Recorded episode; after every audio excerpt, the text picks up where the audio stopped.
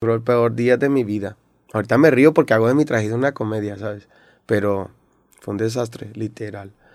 Porque, para empezar, pues me hablan como a las 12 de la tarde, miro el día del evento y me dice, me dice Miriam, que es, que es mi manager, em, me dice, oye, no, no, va a venir muerto.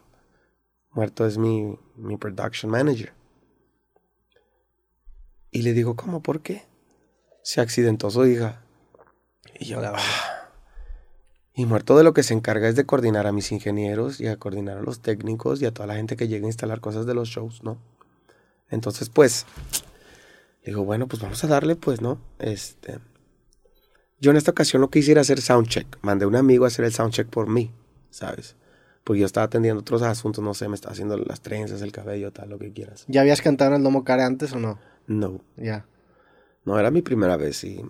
Um, te digo que fue un desastre porque yo contraté diferentes personas para que llevaran cosas de producción, pero me estaban recortando mucho no, no puedes meter esto, no puedes hacer lo otro, tal y tal. Bueno, pero te ofrezco esta otra solución, porque yo quería presentar un show donde hubiera graffiti en una rola, entonces queríamos montar un cubo en medio, este, con, con, con emplaye así en cada cara del cuadro, y que entraran unos grafiteros por la puerta principal del crew de Burner a hacer unas bombas, o sea, que se viviera el hip hop en sí en general, todos los, los, los elementos, que hubiera b-boys bailando y tal, ¿no? Pero cuando se llega la hora de que ya lleguemos todo el crew, yo le digo pues a la raza, oye, yo traigo un crew de 39 personas, mira, todos tienen un rol que hacer. Disculpa, madame, pero nada más tienes 20 accesos para backstage de tu producción. Y yo no, pues ¿cómo me vas a quitar 19? Todos tienen algo que hacer, pues no hazle como quieras. Y luego me marca el de pirotecnia, oye, me acaban de decir que no me puedo instalar, pero ¿cómo? Sí, que tú no eres el artista principal, que no puedes montar eso. Y a ver, y Marco, oye, pero ¿qué onda? Pues es mi show, o sea, esto es lo que yo quiero hacer, ¿sabes? No, no se puede y tal y tal. O sea, te recortaron la mitad de tu personal. Y luego, eh, sí. Y, y, luego me llama otro, hey, que no me dejan poner los lanzallamas ni, ni, ni, el, ni el hielo seco en frío. Eh, pero ¿cómo? Sí, que, que, que no, que no está autorizado. No me dejan entrar siquiera. Y yo ya tenía pagado todos esos servicios, ¿sabes? Y me empecé a sentir mal y se me empezó a caer el mundo desde la tarde. Yo andaba muy estresado, Robert, ¿sabes? Y digo, bueno, pues, ¿qué hago, no? Este, llego y me bajo y un montón de mi gente afuera, de los que vienen a trabajar conmigo. ¿Qué onda? No nos dejan entrar. Y le digo a mi manager, oye, resuélveme esto. No, pues es que ya no hay. Ah, ya no hay. Y me pongo a hablarle al, socio, al empresario, oye, pero ¿qué onda? Así, no me dejan pasar y tal, y toda mi gente y tal. Y ahí tengo molestándole al, pobre empresario, ¿no? Al señor Cano. Y, porque yo, yo quería que las cosas sucedieran y veía, veía a mi personal manager no, no hacer las cosas porque no se lo permitían siquiera a él y me tuve que meter yo. ¿Sabes? Ahí es donde empiezo a botar este carácter. Digo, pero ¿cómo de que no? ¿No? Y llego y va a millonario y lo saludo porque yo ando en, la mía, ¿no? De, de, resolver, ¿sabes? Ni siquiera estaba pensando, veo amigos que no veía de hace 10 años, que estaban ahí y sin saludarlos, porque yo andaba así con la cabeza, pero ¿cómo que no van a entrar? ¿Qué tal y tal? O sea, vuelto loco, ¿sabes? Y voy, este, salgo yo por la gente y diciéndole a mi persona, mira, así es como se hace, ¿sabes? O sea, y me empecé a encabritar cabritar y llega la de los globos, porque al final íbamos a aventar 50 globos entre la gente para que empezaran a todos con el logo de Adam Cruz y tal. Oye, no me dejan pasar. ahí voy otra vez, igual, ¿no? Este, los bailarines, oye, no nos dejan pasar. Ahí voy. Y mételos y háblale otra vez el señor. No, que porque no tienen brazalete. Y le digo el de la puerta, vienen conmigo, no me importa qué tal. O sea, un trato así como que nos vale madre quién sea, si vas a tocar o no. Aquí yo soy la seguridad y tengo un trabajo que hacer y yo lo respeto, ¿no? Pero tuve que moverme yo para hacer las cosas que sucedieran. Y yo me, me estresé, que ahorita nada más de recordar, haz cuenta que me rasca la herida, ¿sabes? Entonces fue, fue duro. Nadie me dijo que no había un teleprompter en el escenario. Yo lo pido en mi rider técnico. Un teleprompter es una pantalla que ponemos en el piso para apoyarme yo con mis líricas. Yo acababa de sacar no más de 10 días antes, 8 días antes, una canción, Roberto, que no me había dado tiempo de aprender. Y yo pedí el prompter para poder leerla y era con la que yo abría. Y es la canción de Ajá. Y es el último sencillo creo que puse afuera en diciembre. Y no estaba. Saliste y no estaba. Pues ya para no hacerte el cuento largo, hace cuenta que yo salgo a- a- al escenario y ya estaba formado con todo mi team, todos con el vestuario y tal. Pues media hora ahí parados, ¿no? Porque se había reseteado la consola y no podían configurarla de vuelta porque nosotros traíamos un backline de músicos. Que para esto en el soundcheck no nos querían dejar montarnos, que nos esperáramos y qué tal. O sea, un tema con todo. ¿Sí? Entonces me entregan el escenario media hora después de que mi show ya había comenzado. So, después de que me habían dicho que mi show iba a durar una hora y media, un día antes me dicen, no, va a ser una hora. Ok. Pero me entregan el escenario con la consola reseteada y me quedaban 30 minutos para dar un show. Yo traía una- un show de 33 canciones. No mames. Y estuvimos media hora parados atrás del telón esperando a salir. Y yo ya me empecé a gritar que ya le decía, ¿qué está pasando? Y le decía al ingeniero, ¿qué está pasando? Y le decía a mi personal, ¿qué está pasando? Y le decía a mi manager, ¿qué está pasando? Y no me resolvían hasta que ya, órale, pum, paz, vámonos. Y salimos. Una salida épica, épica, épica. El que lo vivió sabe de lo que hablo. Épica. Me pasan el micrófono porque uno de los del crew tenía el micrófono. Queríamos, pues, hacer esa confusión entre la gente que quién es Adán, porque todos traían las mismas trenzas, la Ya. misma máscara, todos el mismo vestuario. Y otro traía el micro y donde me lo pasa. Y entra el beat, pum. Y empiezo a rapear y no se oye nada. No se escucha. ¡Oh! Se me cayó el mundo. Se me cayó el mundo. Dije, ¿qué está pasando? ¿Dónde está mi pronter? Empiezo a voltear para todos lados. No estaba el pronter. Era un escenario 360 redondo. Sí, que no está el aparte pronter y yo. del- ¿Dónde del está la letra? Aparte no se escucha mi voz. Dije, qué bueno que no, que no se escucha mi voz porque no me la sé. O sea, y así, vuelto loco. Y, ah. y paro el show. Le digo, a ver, espérame, espérame, espérame. Párala, párala. Le digo, ahí van a mi DJ. Y le digo a mi ingeniero, y no se escucha nada. Y no sabían que, no, pues no sé qué, qué tal y tal, y que le empiezan a decir. Y yo, ay, ¿dónde estás ahorita muerto? ¿Por qué nos abandonaste? O sea, no sé de qué gravedad fue el accidente, lo entiendo, pero... Total, vienen, me piden el micro, me dan otro, era así, pum, y ya empiezo a hablar, oigan, y discúlpenme, no, fallas técnicas y tal, y empiezo, ¿no? Continuamos con el show. Vicios en el monitor, demasiadas fallas, Roberto, ¿no? Este... No, nada más de recordar como que me da tristeza, ¿sabes? No sé por qué me tocó vivir eso.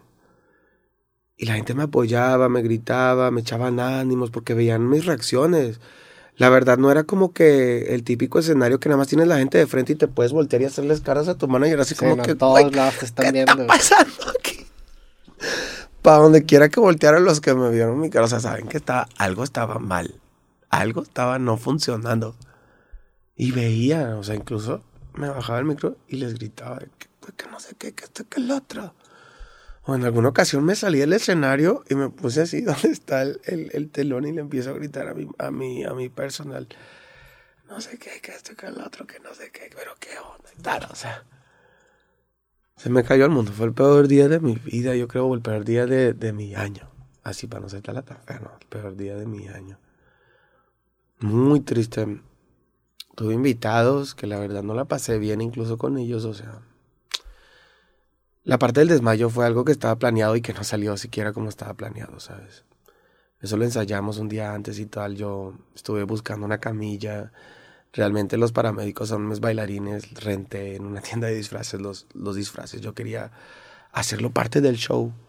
Pero justo cuando salgo con esa parte, todos creyeron que realmente fue verdad. Entonces me apagaron la consola. Y apagaron No las luces. Y apagaron el sonido. O sea, y cuando me cargan, porque la idea era que me cargaran y que me van sacando y ahí entra el beat. Y donde entra el beat empiezo a cantar las teclas del piano y empiezan a bailar los paramédicos conmigo en la camilla. Pero en eso no suena el micro otra No vez. mames. O sea, yo digo, ¡ah! ¡Qué locura! Un estrés así de, vato, ¿qué onda, no? ¿Y ya habías hecho eso del, del desmayo en otro Nunca. show? Iba a ser la primera vez que Iba a ser la primera vez. No mames. Iba a ser parte del show algo fregón, de que, ah, no manches, no sé, yo estoy bailando con Sí. él en la camilla. Oh, shit, ¿sabes? Y no salió. Y ahí donde digo, ya me pagaron todo y me dicen, hey, ya, vámonos. Y luego ahí para resetear, o sea, te, te- No, llevamos, aprender. llevábamos yo creo ocho canciones Ya. apenas. Y no eran todas completas, eran pedazos largos, ¿sabes? Era como un medley. Sí. Ahí me bajo de la camilla y me salgo. Vámonos. Ni siquiera dije adiós ni nada. O sea, bien triste. No quería saber nada. Me voy, me meto en el, en el camerino, azoto la puerta, le pongo seguro, me quito el vestuario, me pongo una playera, me acuesto, empiezo a voltear digo, digo, arriba y digo, Dios, ¿por qué? ¿Por qué? Empe- No podía ni siquiera llorar, me sentía seco, no sabía cómo me sentía, no sabía, no sabía ponerle, ahorita que yo te decía, ponerle nombre a las emociones, identificarlas, no sabía cómo yo ponerle nombre a cómo me sentía en ese momento, una impotencia. Una impotencia que, mm, ¿sí me entiendes? O sea, algo indescriptible, Robert. Indescriptible. Para mí era una noche importante. O sea, para mí tocar en Monterrey es algo de. O sea, yo hago muchos shows por fuera, pero tocar en Monterrey Sí, para mí es claro. algo de. mm, o sea, es mi ciudad, es regresar, es dar, entregar algo bueno. Y a nadie nunca le había ofrecido un show como el que yo tenía preparado para mi- mis reyes, para mi gente acá en Nuevo León, ¿sabes? Yo venía encariñado. Aparte, Guadalupe me encanta. Guadalupe me encanta. No sé por qué le tengo un cariño especial a Guadalupe de la última vez que fui a Son Mole en 2015. O sea, y yo decía, no, pues toca Guadalupe, ¿sabes? No es lo mismo, la gente de San Pedro no va para allá, ¿sabes? La gente de Guadalupe baja, ¿sabes? Y hay gente que de otros municipios que no va para Guadalupe, pues. O hay gente que sí, pero hay muchos que no, ¿sabes? Entonces, para mí era algo especial, una noche especial. Y me salgo y me, sa- y me salgo del camerino y me, y me voy a la fregada. Me Ya- salí, ya no volviste. Me salí del Ahí- domo. ahí terminó. No, dejé las llaves de mi carro, dejé mi maleta, dejé todo. Dejé todos mis celulares. No me importaba si se me perdía, si me robaban. Nada. No, ahí dejé todo, Robert. Me salí así en playera y en crocs al estacionamiento y no sabía qué iba a hacer ni nada. Así que me tiré y me acosté en una llanta. Ahí en un carro que estaba. Y dos, tres amigos se vinieron conmigo. Dos, tres colegas a seguirme. ¿Qué onda, Dani? Yo, pues, perdido. Miraba al vacío y dos, tres públicos se salió a buscarme afuera y tal. Y también ahí se juntó una bola, ¿no? Hasta llegó la policía y tal. Pues estamos afuera. Todos echándome ánimos y tal y tal, y esto y que el otro. Yo me sentí muy mal, ¿sabes? Ya me trajeron mis cosas y, me llevaron, pues, um, parte de mi equipo, incluso mi hermano, que se brincó de las, todas las gradas para, porque él no sabía, él no estaba enterado, ni mi mamá ni mi hermano de lo del desmayo. Se Ellos- asustaron ellos. y sí. mi hermano se fue, brincando de butaca en butaca y se brincó la seguridad. Quítate, mi hermano, que la. Y llegó ahí en medio y, y este, tal, pues bien preocupado. Mi mamá también le saqué un susto, o sea. Entonces la raza empezó a decir, no, lo están saboteando.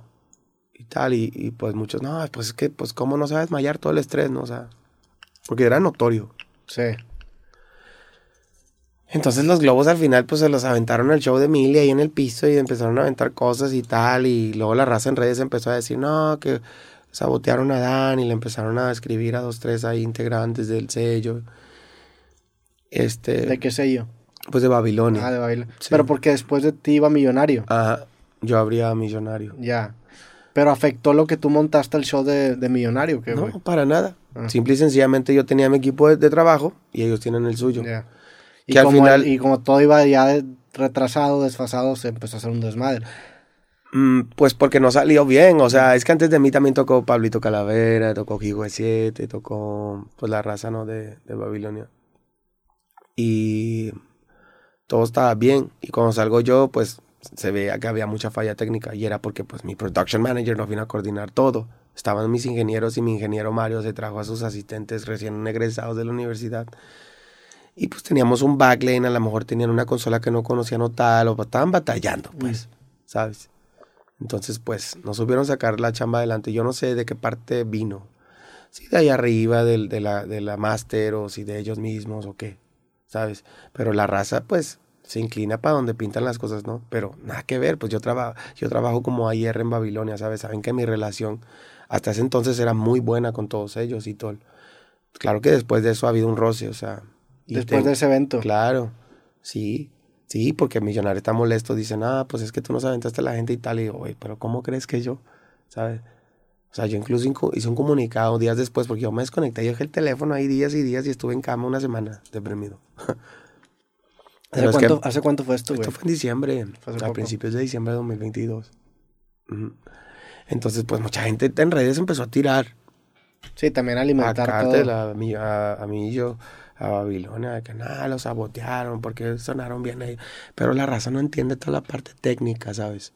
Y yo quise darlo a entender, pero no basta con eso, porque uno de los que estaba aventando las cosas a millonaria y al piso de su show y tal, era mi hermano Orlando, ¿sabes? El de en medio. O sea, porque Orlando también se fue con ese avión, porque la raza en el público decía, no, lo están saboteando, no, que no sé qué, que esto-".